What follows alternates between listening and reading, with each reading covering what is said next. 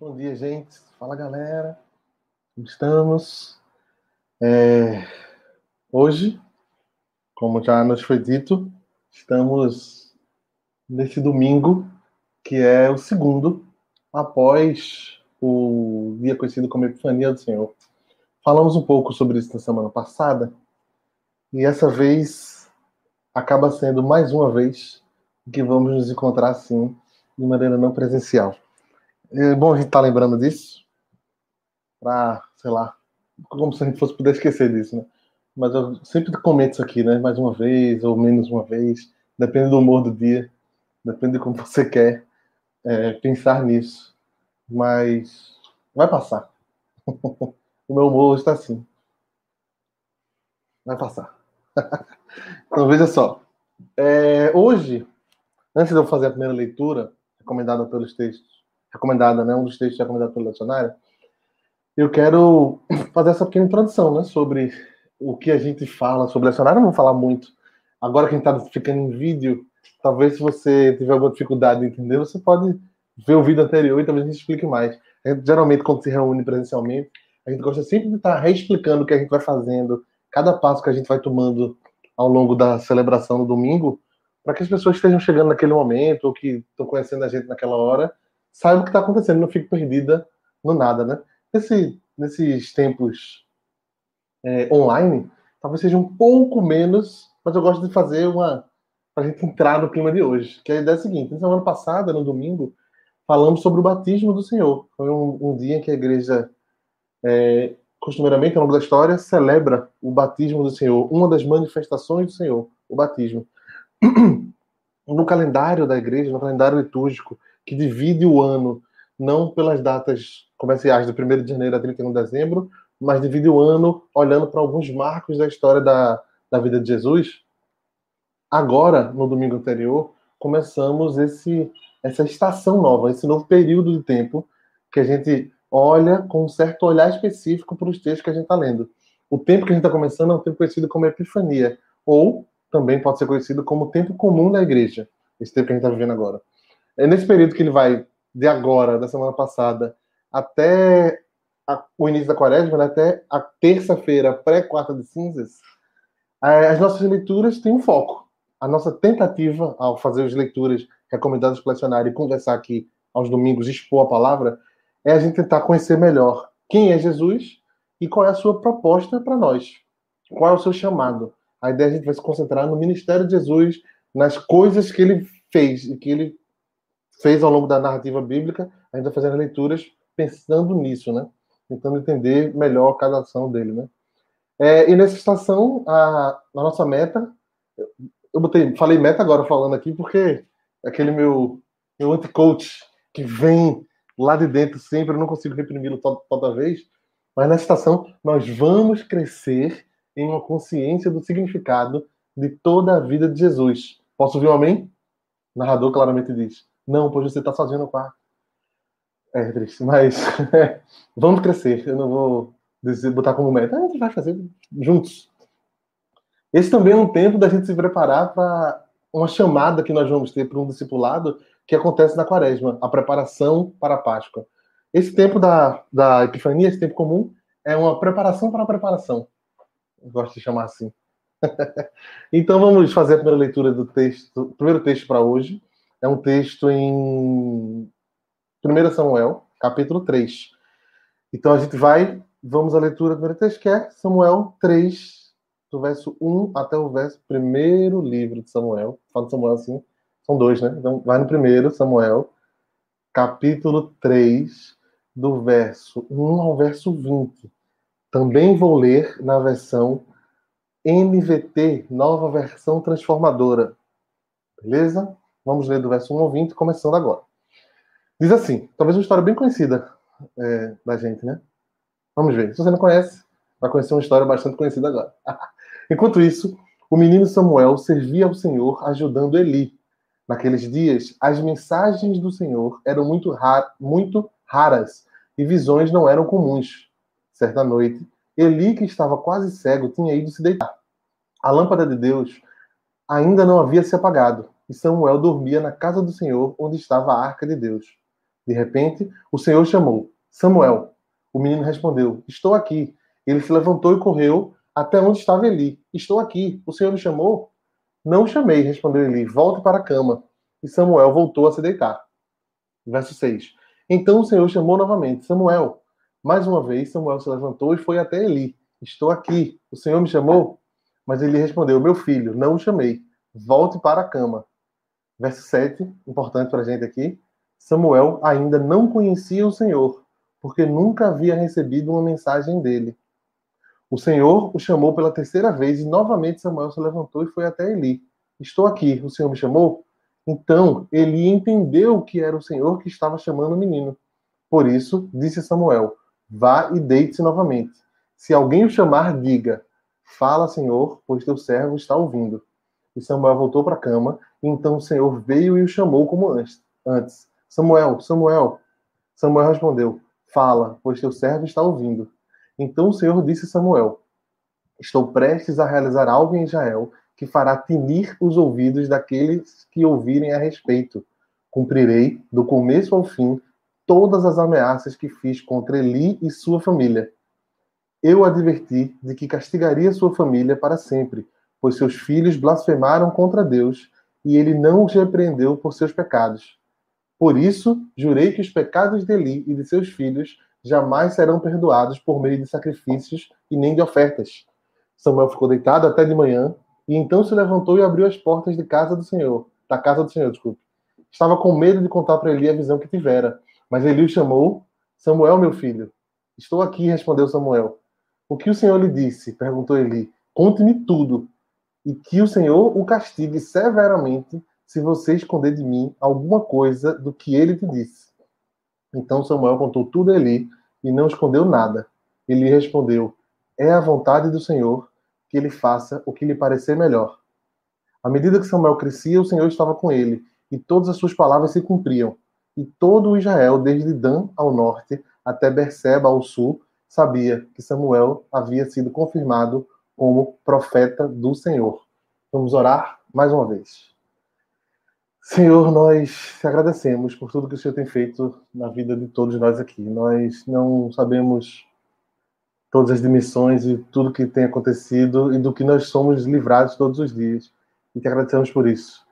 Nós somos falhos, não sabemos como agir em várias situações, quase todas, mas cremos que o Senhor é nosso guia, o Senhor nos ajuda e que, olhando para Ti, sabemos para onde devemos olhar. Nós te agradecemos pela palavra do Senhor que chegou até nós. Nós pedimos que o Senhor abra nossa mente, abra o nosso coração e que a tua palavra possa dar fruto em nós e através de nós. Em nome de Jesus te agradecemos já desde agora. Amém. É isso. Veja só. Esse trecho, como eu tinha comentado, ele é uma história conhecida, tem musiquinha e tal, que eu, não sei exatamente, eu não vou nem me, arriscar aqui. Pode, fico, fica a dica aí para o próximo, próximo ano, no segundo domingo do ano comum, a gente cantar no, na salinha das crianças. Né?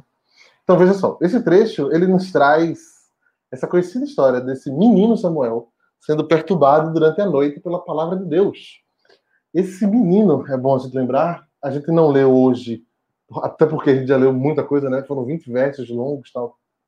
A gente não leu a história de Samuel, mas talvez você lembre, talvez não, é, sobre quem é Samuel, de onde ele vem tal. Eu não vou falar realmente uma retrospectiva, vou falar três ou quatro pontos principais. Samuel, filho de Elcana e Ana. Samuel, filho de Ana, é uma mulher estéril. Mais uma vez na Bíblia isso acontecendo. Alguém que não tinha meios para fazer aquilo acontecer, não tinha condição alguma, não havia nela a possibilidade sequer disso acontecer, e é convertido de um, de um jeito em que muitas bênçãos vêm através disso. Então, Ana, mãe de Samuel, mulher estéreo, até muito tempo em sua vida, ora no templo, o sacerdote, que era Eli já, Eli que está aqui sendo falado, ele concede, digamos assim, uma graça a Ana, em certo sentido, ele vai lá e diz que aquilo que você pediu aconteça, e depois de muitos, muitos anos, Ana pedindo, pedindo, pedindo, acontece, ela fica grávida, nasce Samuel. Samuel, desde pequeno, Ana faz uma promessa a Deus, antes mesmo de Samuel nascer, de que se ela engravidasse, o filho dela serviria no templo. E é isso que acontece. Após o menino parar de ser amamentado, ela leva ele para Eli e Samuel cresce aos pés de Eli. Samuel é criado no templo. Ele é um sacerdote, sei lá, ele é um sacerdotezinho. Eu fico imaginando, pessoal, na Bíblia diz que ele botava o colete sacerdotal. E é como a gente faz com criança, né? Que bota uma roupinha assim, ah, tá parecendo um hominho. Ele era um sacerdotezinho. Botava essa roupa nele e ele ficava lá brincando sacerdote. Na, junto com Eli e com os seus filhos. Que a gente vai falar um pouquinho sobre esses filhos em um verso. Posso já falar agora. Em um verso, quem são os filhos de Eli? 1 Samuel, capítulo 2, verso 12 e 13. São dois versos, desculpa. Os filhos de Eli eram homens perversos que não tinham nenhuma consideração nem pelo Senhor e nem pelos deveres, pelos seus deveres de sacerdotes. Eli e sua família eram a família sacerdotal. Eles deveriam cumprir os sacrifícios do templo. Eles eram as pessoas responsáveis para isso. E se você está curioso, leia esses quatro ou cinco primeiros capítulos do livro de Samuel e você fica chocado de como eles eles descumprem as coisas de uma maneira assim gritante, sem vergonha nenhuma e fazendo na frente de todos isso, essas coisas. E eles são os filhos de Eli, a família sacerdotal. Era lá onde Samuel estava crescendo, um jovem, criança na verdade, quando chegou lá. E essa criança está dormindo, vai lá, está na casa sacerdotal, digamos assim, e o Senhor chama Samuel. É, muito, é, é impressionante que Samuel ele foi chamado por Deus antes mesmo de conhecer Deus. Mas Samuel estava lá na casa sacerdotal o dia todo, tal, ok. Ele via ele fazendo algumas coisas, via os, os filhos dele fazendo coisas horríveis, inclusive. Mas Samuel ele não conhecia ainda Deus. Ele sequer sabia que podia ouvir a voz de Deus desse jeito. Ele era muito novo. E se você lembra, o primeiro verso é, que a gente leu hoje, em Samuel 3, o verso 1 diz assim: Naqueles dias, as mensagens do Senhor eram muito, muito raras e visões não eram comuns. Então Samuel não, não tinha essa noção de que isso podia acontecer. E Samuel foi chamado por Deus, mesmo antes daquilo dele conhecer Deus, mesmo, mesmo antes dele saber que era possível que isso acontecesse. Isso é extraordinário, maravilhoso demais como o salmista falou no salmo que a gente leu hoje, algumas coisas que Deus faz, fez, faz e fará, né? Samuel ele aparece nesse trecho especificamente como como sendo a partir daquele momento a voz escolhida por Deus para o futuro. Ele aparece em contraste com esses dois filhos desobedientes e desdenhosos, digamos assim, que ele tem. Então Samuel ele é a opção de Deus. Embora era de se esperar que os filhos de Eli é quem assumisse, já estavam assumindo muitos dos compromissos do templo, Deus decide falar com Samuel. E Eli, ele é uma figura assim, interessantíssima. Né? Porque a gente pode, se você ler o trecho de Samuel, você vai ver que Deus tem um julgamento para Eli. Deus tem uma palavra fortíssima, pesada, é uma palavra que qualquer um ao receber muito provavelmente se desesperaria, é, talvez agisse de maneira violenta contra Daniel, porque Daniel teria dito aquilo a ele, mas ele não faz isso.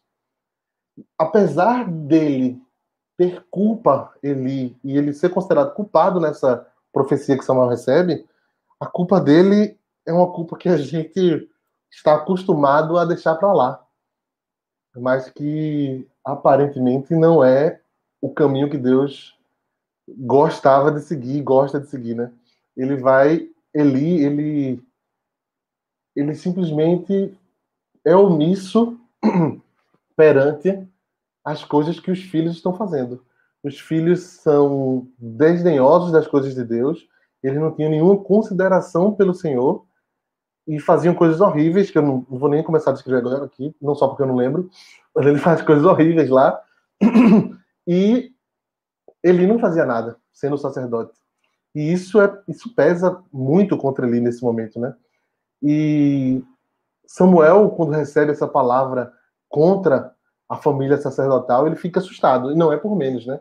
Ele trazia uma notícia para Eli de morte, né? Não sei se você prestou atenção, mas nesse trecho longo que a gente leu, o que Samuel recebe é uma notícia de que os filhos dele vão morrer, de que ele vai morrer e que não há nenhum sacrifício que eles possam fazer no templo para impedir isso. Lógico, todo mundo vai morrer, você pode pensar assim. Mas eles vão morrer como um julgamento de Deus, né? Para ser mais preciso, mais claro, né? Porque, ah, ele vai morrer, é uma grande notícia. Mas entendeu o que ele quer dizer? Né? Ele tá que vai morrer em breve e por um julgamento de Deus contra eles. E ele, como eu comentei agora há pouco, ele não respondeu com raiva e nem com violência contra Samuel. Eu tenho falado Samuel o tempo todo, ou alguma hora falei Daniel. Voltem depois do vídeo para ver isso. Eu estava confundindo Daniel Samuel esses dias. Então vamos lá. É, e aí ele vai e não age com raiva. Ele não age com violência contra Daniel. Ele, eu, pelo menos, não estava preparado para, ao reler isso, eu nem lembrava disso. Eu não estava preparado para essa tamanha fé que ele demonstra ao responder a Samuel. Quando Samuel dá essa, essa palavra de profecia contra Eli, seus filhos, contra aquela família, ele responde simplesmente assim: É a vontade do Senhor que ele faça o que lhe parecer melhor. E assim, impassível e pleno. Ele fica lá dizendo assim: É isso. Eu sei que estava errado, eu sei que não deveria estar fazendo como eu fiz, eu sabia o que o Senhor queria que eu tivesse feito e eu não fiz. E ele recebe aquilo. E ele.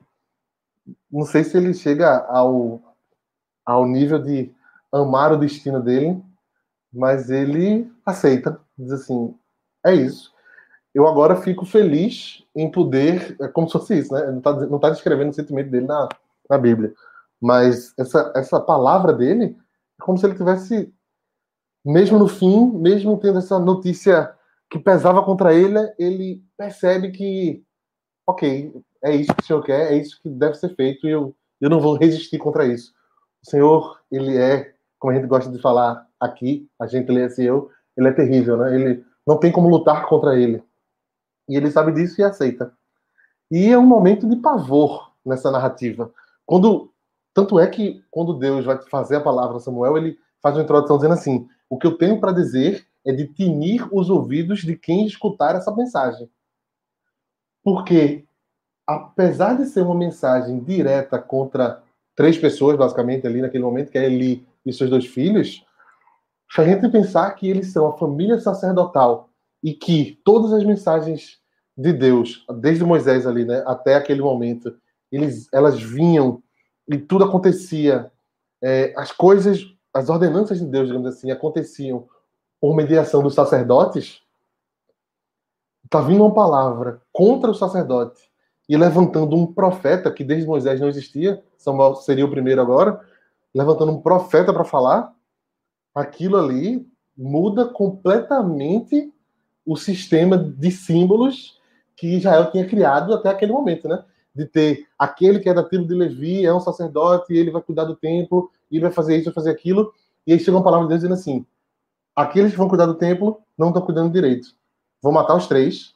E alguém que é de outra família, que não tem ascendência é, sacerdotal, é ele, é com ele que eu vou falar a partir de agora.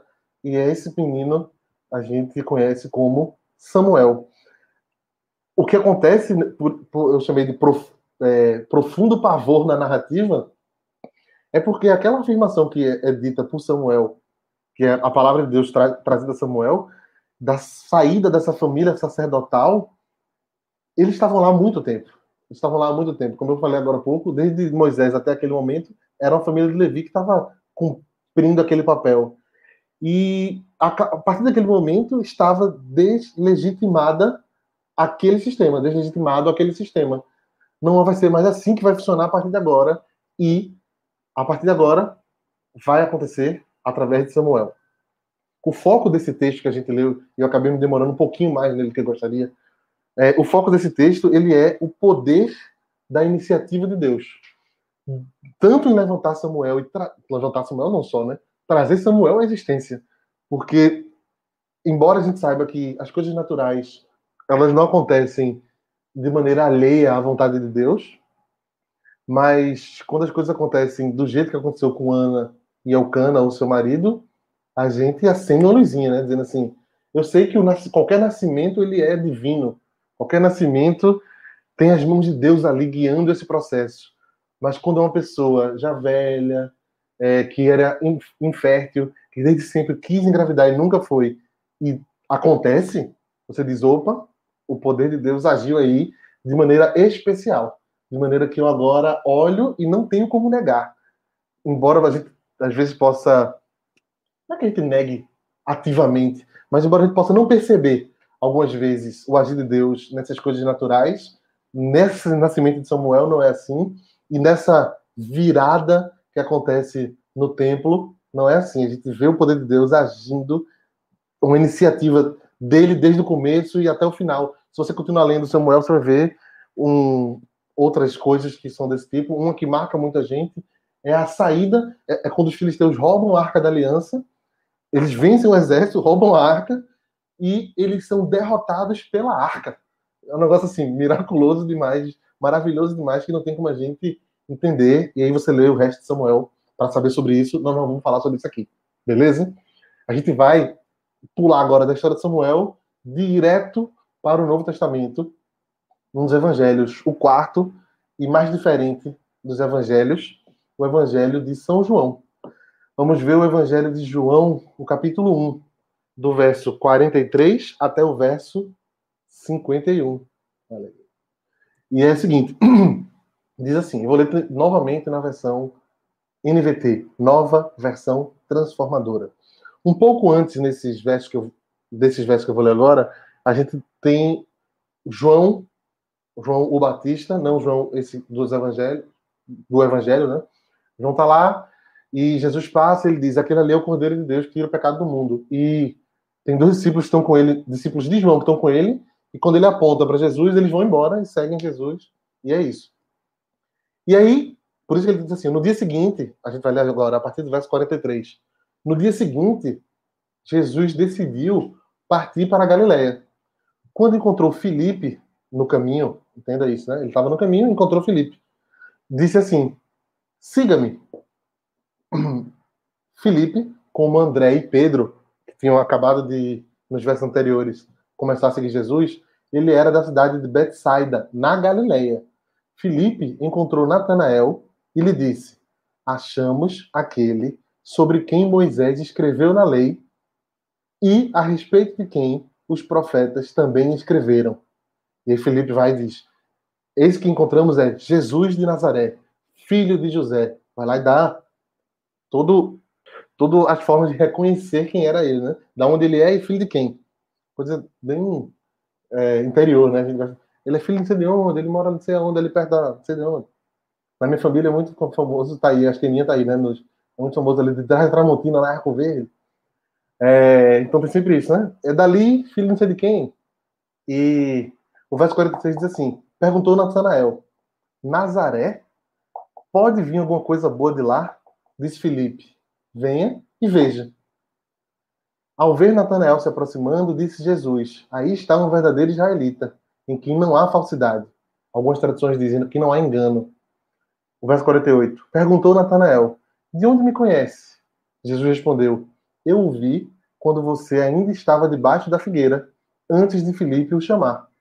Então Natanael declarou: Mestre, tu és o filho de Deus, tu és o rei de Israel. Verso 50, Jesus diz: Você crê, porque eu disse que o vi debaixo da figueira? Você verá coisas maiores do que essa. E então acrescentou: Digo-lhes a verdade. Vocês verão o céu aberto e os anjos de Deus subindo e descendo sobre o Filho do Homem. Esse trecho, o trecho na, no Evangelho de João, é um trecho interessante, no mínimo. A gente tem um relato do chamado dos discípulos de uma maneira ligeiramente diferente do que é tratado em nos outros três evangelhos, Mateus, Marcos e Lucas. É, João nessas, nessas, nessa narrativa do chamado dos discípulos, ele faz um destaque importante. Para João, escrevendo o Evangelho, ele escolhe destacar o confessar Jesus como sendo o coração do discipulado. Aquele que confessa Jesus e dizendo assim, e reconhece quem ele é de verdade, esse está apto para ser um discípulo. E no Evangelho de João, mais do que isso, de João, no Evangelho de João, mais do que isso. É, nele, as pessoas que encontram Jesus, elas são provocadas a fazer um juízo sobre ele. As pessoas que encontram Jesus relatado no Evangelho de João, elas não podem simplesmente encontrar e seguir. Elas são a todo instante cutucadas, provocadas a dizer quem você acha que ele é. Você não vai passar por ele e não levar nada desse encontro. Você vai, ao encontrar com Jesus, você vai ter que decidir agora. Você é por ele ou você é contra ele? E isso é marcante no Evangelho de João em vários trechos. E nesse trecho, em especial, a gente vê um dos discípulos de Jesus sendo confrontado com isso, né? Ele vai lá, faz afirmações por ele. Algumas pessoas têm.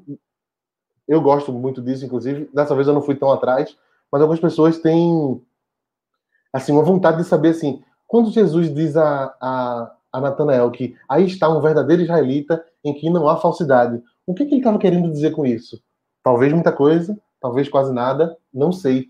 Porque no final das contas, o que importa para a gente nesse momento, pelo menos quando você vai ver Lógico, você pode querer fazer um estudo a fundo sobre isso, mas nessa passagem como um todo, não é nem o que ele fala. É simplesmente essa provocação dele ter dito coisas para ele, fazendo parecer para Natanael que ele já o conhecia de antes. E Natanael fica com a pulga atrás da orelha e diz: Você me conhece de onde? Para você estar tá falando assim de mim. Como se fosse isso, né? Dizendo: Você vem aí de Nazaré e vem falar comigo, dizendo aí quem eu sou e de onde. Como é que é a história? E aí Jesus vai lá e diz assim: Antes que Filipe o chamasse, eu já o conhecia. Quando você tá, aí ele vai lá e faz. Jesus é maravilhoso, né?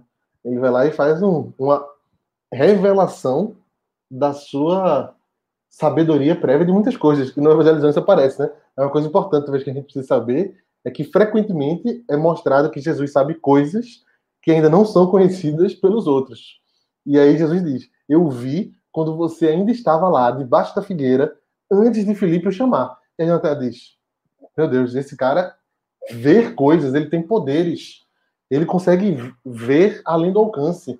Fica a referência aí para quem tem essa referência. E aí ele fica maravilhado com aquilo e Jesus diz: Você está crendo porque eu disse que te vi lá, não sei aonde? Eu vou fazer coisa. Ele faz duas promessas a Natanael. Na verdade, faz uma Natanael e uma expandida. Ele diz que vocês vão ver coisas maiores do que essas, você, para Natanael, e faz uma expandida que é: digo a vocês que vocês vão ver o céu aberto e anjos subindo e descendo sobre o filho do homem. E quando Jesus diz isso a Natanael, e ele, nessa, nessa, toda essa passagem, né, que Jesus vai lá e diz que viu ele, an, acho muito bonito isso, né? Eu o vi antes de Filipe o chamar. Jesus está dizendo a Natanael simplesmente assim: eu já te conheço, eu já sei quem é você. E isso é muito bonito no Evangelho de João, ele mostrar essa sabedoria divina que está já com Jesus Cristo naquele momento, mesmo ele sendo um personagem até aquele momento, sem, ser, sem ter grandes maravilhas sobre ele, digamos assim, sem ter fogo descendo, sem ter. Inclusive, isso não acontece também com Jesus, né? Mas sem ter, por exemplo, a cura de pessoas cegas, sem ter a cura de pessoas paralíticas. Ainda não foram, não aconteceram ainda os milagres, vai acontecer já já. No próximo trecho, após esse que a gente leu hoje, iria, irá acontecer o milagre de Jesus transformando a água no melhor vinho. E Jesus está passando essa mensagem a Natanael, né? Quando ele fala sobre ele, a gente não sabe exatamente o que, é que ele estava dizendo, mas talvez para Natanael aquilo tenha sido de grande impacto talvez as palavras que Jesus escolheu ali, e aí eu tô, tô viajando aqui, mas talvez as palavras que tenham sido escolhidas, e eu, e eu posso crer nisso sem problema nenhum, que é, talvez elas tenham sido de um impacto tão grande para Natanael, que ele ficou assim meio, como esse cara sabe disso? Como é que esse cara, por exemplo, como é que esse cara sabe que eu estava falando sobre isso anteontem? Coisa desse tipo, entendeu? Uma palavra que para Natanael foi assim, hum, rapaz, quem é esse cara aí? Aí vai lá e diz, quem é você? que está falando essas coisas sobre mim. Eu vi, eu o vi, eu te conheço antes de Felipe chamar você. E tem uma coisa bonita também, que é Felipe, que num dia conhece Cristo, no outro sai pela Galiléia procurando gente para falar que encontrou finalmente o Salvador de Israel, né?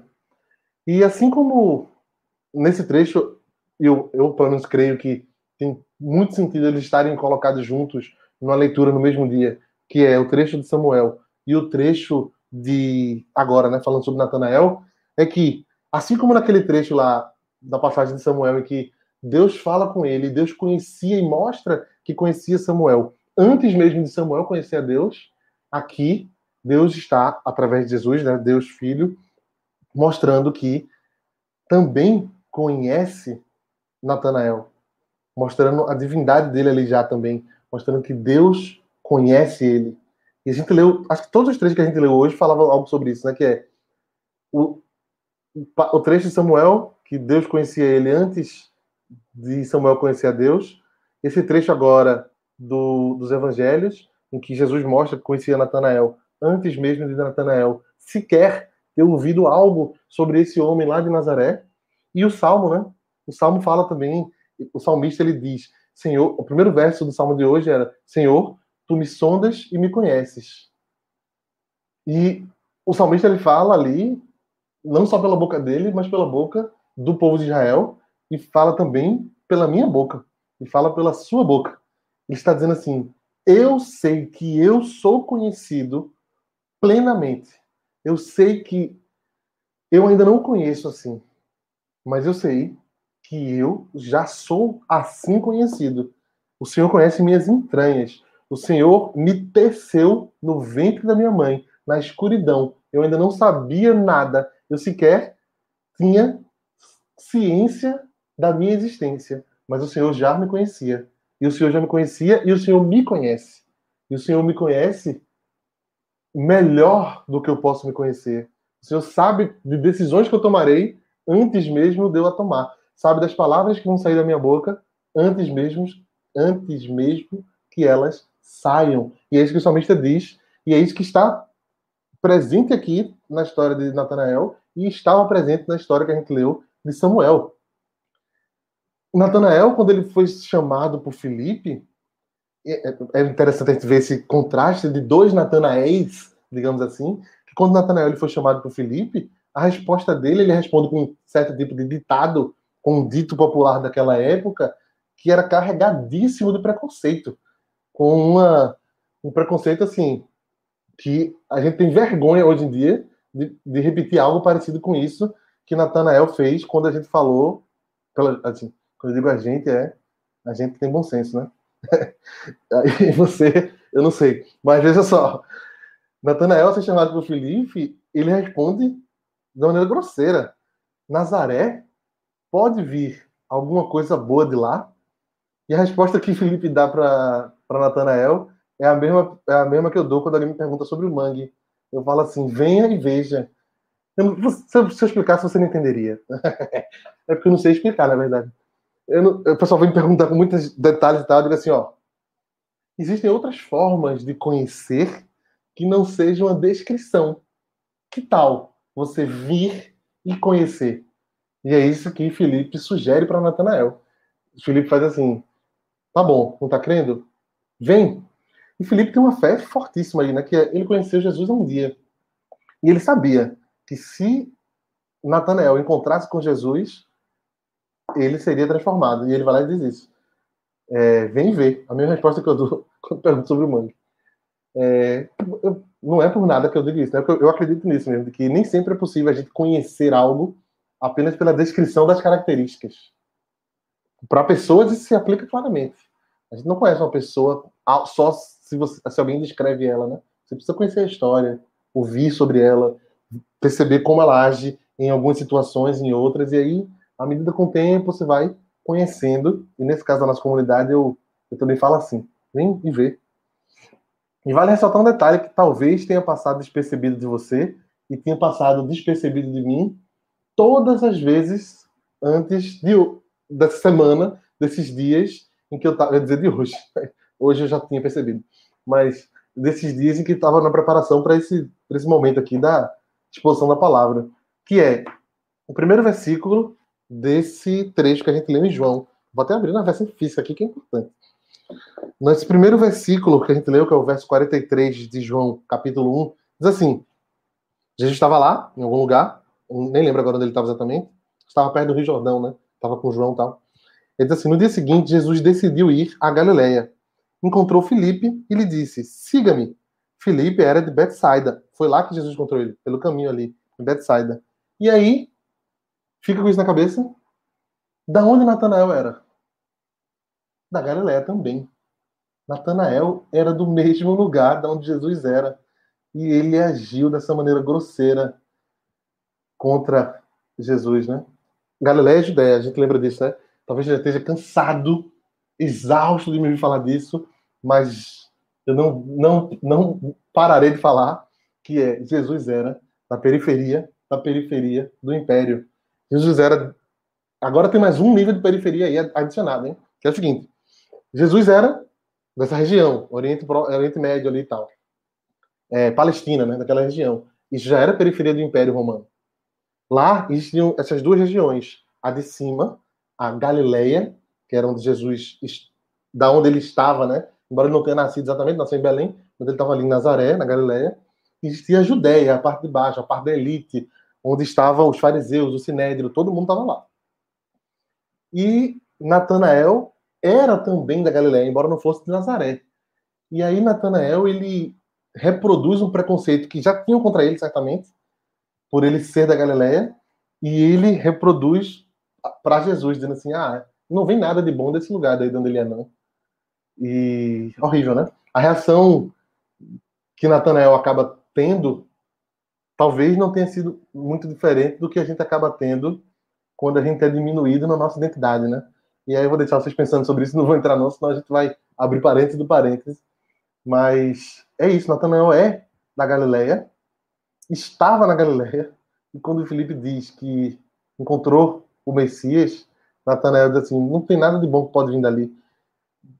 É muito doido isso, né? É um preconceito de que. Vou acabar falando um pouquinho mais, mas é um preconceito de que ele era de lá, mas ele esperava que o Messias, o Salvador, aquela pessoa importante na visão dele, e que é a pessoa importante, não era um como ele. Essa pessoa importante ele tinha que ser de outra classe. Ele era de, ele era de um alto um alto patamar em que eu não estou lá. Esse Jesus, esse Jesus não, esse Messias que virá, ele não é que nem eu, ele, tem, ele é algo diferente. E é Jesus, entrando mais um nível de periferia aí, ele vai, ele é de Nazaré, do, do lugar rejeitado já na Galiléia, que era rejeitado pela Judéia, que era rejeitado pelo Império Romano. E esse movimento de Natanael, ele é um movimento abrupto e forte, assim, imperativo para a gente, que assim, o movimento que ele, que ele faz de um ceticismo, de não acreditar que pode acontecer alguma coisa vindo de Nazaré, é, Natanael ele sai desse ceticismo direto para uma fé surpreendente em, em, que ele reconhece já que Jesus é o Filho de Deus, o Rei de Israel. É curioso que a declaração que Natanael faz, ela é muito mais forte do que a que Filipe fez. Quando Filipe chama Natanael, ele diz assim: a gente encontrou aquele que é falado desde a lei de Moisés, que os profetas falavam, tal, tal, tal. E aí, quando Natanael vê Jesus, e Jesus fala com ele, e ele tem um encontro com Cristo, ele faz uma declaração fortíssima. Ele diz: Jesus é o Filho de Deus, o Rei de Israel. É, um, é algo que na Palestina do primeiro século ansiava-se por isso. Né? Os judeus estavam lá aguardando por um rei que viria libertar Israel das prisões em que eles estavam. E Natanael olha para Jesus e vê isso. O encontro com Jesus refez Natanael. Ele vira outra pessoa. Natanael se transforma, quer dizer, se transforma não, melhor. Natanael é transformado pelo encontro com Jesus. De uma hora para outra, não abrindo piscar de olhos, ele é transformado. Isso é possível, isso acontece. Não é regra, mas isso aconteceu nessa narrativa. Embora isso não é regra, certo? Você não precisa exigir isso de ninguém, nem de você mesmo, uma transformação como a que Jesus fez da água para o vinho, num estalar, num piscar de olhos. Às vezes acontecem processos. Nesse caso, o processo foi instantâneo. Natanael encontrou Jesus, Jesus falou com ele, olhou nos olhos dele, e Natanael foi refeito. Natanael foi transformado ao ver aquele que o conhecia antes mesmo dele se conhecer. Aquele que conhecia ele numa profundeza que nem ele se entendia daquela maneira e Jesus o entendia daquela maneira. Essa leitura do, do evangelho de hoje, ela, ela, ela faz uma ponte entre dois períodos ali que a gente está lendo, que é as, as histórias sobre João Batista, né, o testemunho de João sobre quem é Jesus, a gente falou sobre, sobre isso muito no período do Advento e do Natal, sobre João Batista, o preparador do caminho, João Batista, aquela testemunha que nós devemos nos inspirar para ser também como ele, uma testemunha. E vai passar, vai ter a passagem agora. O próximo trecho que a gente lê, se a gente continuar lendo é, o que a gente leu hoje, o versos, o capítulo 1 de João, a gente vai ver que Jesus vai para bodas de canal, casamento, e ele começa, e se revela milagres, e ele começa a ter uma narração sobre o ministério de Jesus naquela região da Galileia e da Judéia. E nas histórias que vão se seguindo, nas histórias que vão aparecendo, João ele vai requerendo isso da gente, dizendo assim: quem é Jesus para você? Quem é Jesus? Você está você tá lendo isso aqui. Jesus para você já é Deus? É, é, é como se ele estivesse perguntando isso para a gente. Isso basta para você, para você reconhecer que ele é o rei de Israel? Isso basta para você, para você reconhecer que ele é o Messias, o Filho de Deus? Se não basta, ele, João ainda vai deixando ler. Chega um ponto em que não é mais aceitável que você não, não, não reconheça isso. Que Jesus morre e ressuscita. E se você não crê nisso, João deixa para você o seguinte: é, não dá mais, né? É, você, você agora foi requisitado reconhecer. Se você não reconheceu, você não tem mais essa chance. O desafio que essa que, que João traz para a gente na leitura do Evangelho como um todo e nesse em especial, o, leitor do Evangelho de João ele tem um desafio claro, que é vamos ver Jesus com esse ceticismo inicial de Natanael, ou a gente vai ver Jesus com os olhos da fé de Natanael? A gente vai ver com os olhos do Natanael refeito por Cristo. Do Natanael que foi transformado pelo encontro. Que encontrou e, por ter encontrado, aquele que ele sempre aguardava se transformou, mudou, virou outra pessoa. E eu lembro de um trecho ao ler essa história de Natanael sendo mudado, transformado, que eu vou querer encerrar lendo ele aqui com vocês. Ele não está no lecionário para hoje, mas eu trago aqui, não precisa nem se preocupar, de botar aí, viu, Emília? Tá, tá aí como DJ hoje, é um trecho em, na primeira carta de Paulo aos Coríntios, ao povo, aos Coríntios, ao povo que está em Corinto. A partir de hoje, as leituras no domingo, nos domingos até a quaresma, elas são sempre em uma das cartas, ou na primeira carta de Paulo ao povo que se reunia em Corinto, ou na segunda carta de Paulo ao povo que se reunia naquela igreja. E tem um trecho que não estava reservado para hoje, mas que eu acho que tem tudo a ver com essa transformação que Natanael sofre e sobre esse ser chamado por Deus antes mesmo de conhecer a Deus, que é o caso de quase todos nós. E a gente vai sendo chamado a reconhecer quem é Jesus. E Paulo escreve de uma maneira que eu acho muito bonita, que eu acho esse trecho específico, né? Que eu acho assim transformador. Só de ouvir isso, eu acho que vale a pena ser transformado. E está em sintonia muito grande com o salmo de hoje também, o salmo 139, que mostra que Deus é o conhecedor. Ele faz coisas terríveis. Na versão Almeida Revista Corrigida, no salmo de hoje, ele, ele usa esse termo para Deus, né? De que ele faz coisas maravilhosas, ele é terrível, ou seja, algo que, com o qual você não pode lutar, terrível nesse sentido. E a carta de Paulo ao povo que está em Coríntios, capítulo 13, dois versos só, para a gente acabar. Diz assim: no verso 12. Já tô. É, como é que é o nome disso? Segurando aqui. No verso 12, verso 13, diz assim: Agora, pois, vemos apenas um reflexo obscuro, como em espelho, mas então veremos face a face. Agora conheço em parte, então conhecerei plenamente, da mesma forma como sou plenamente conhecido. Assim permanecem agora esses três: a fé, a esperança e o amor. O maior deles, porém, é o amor.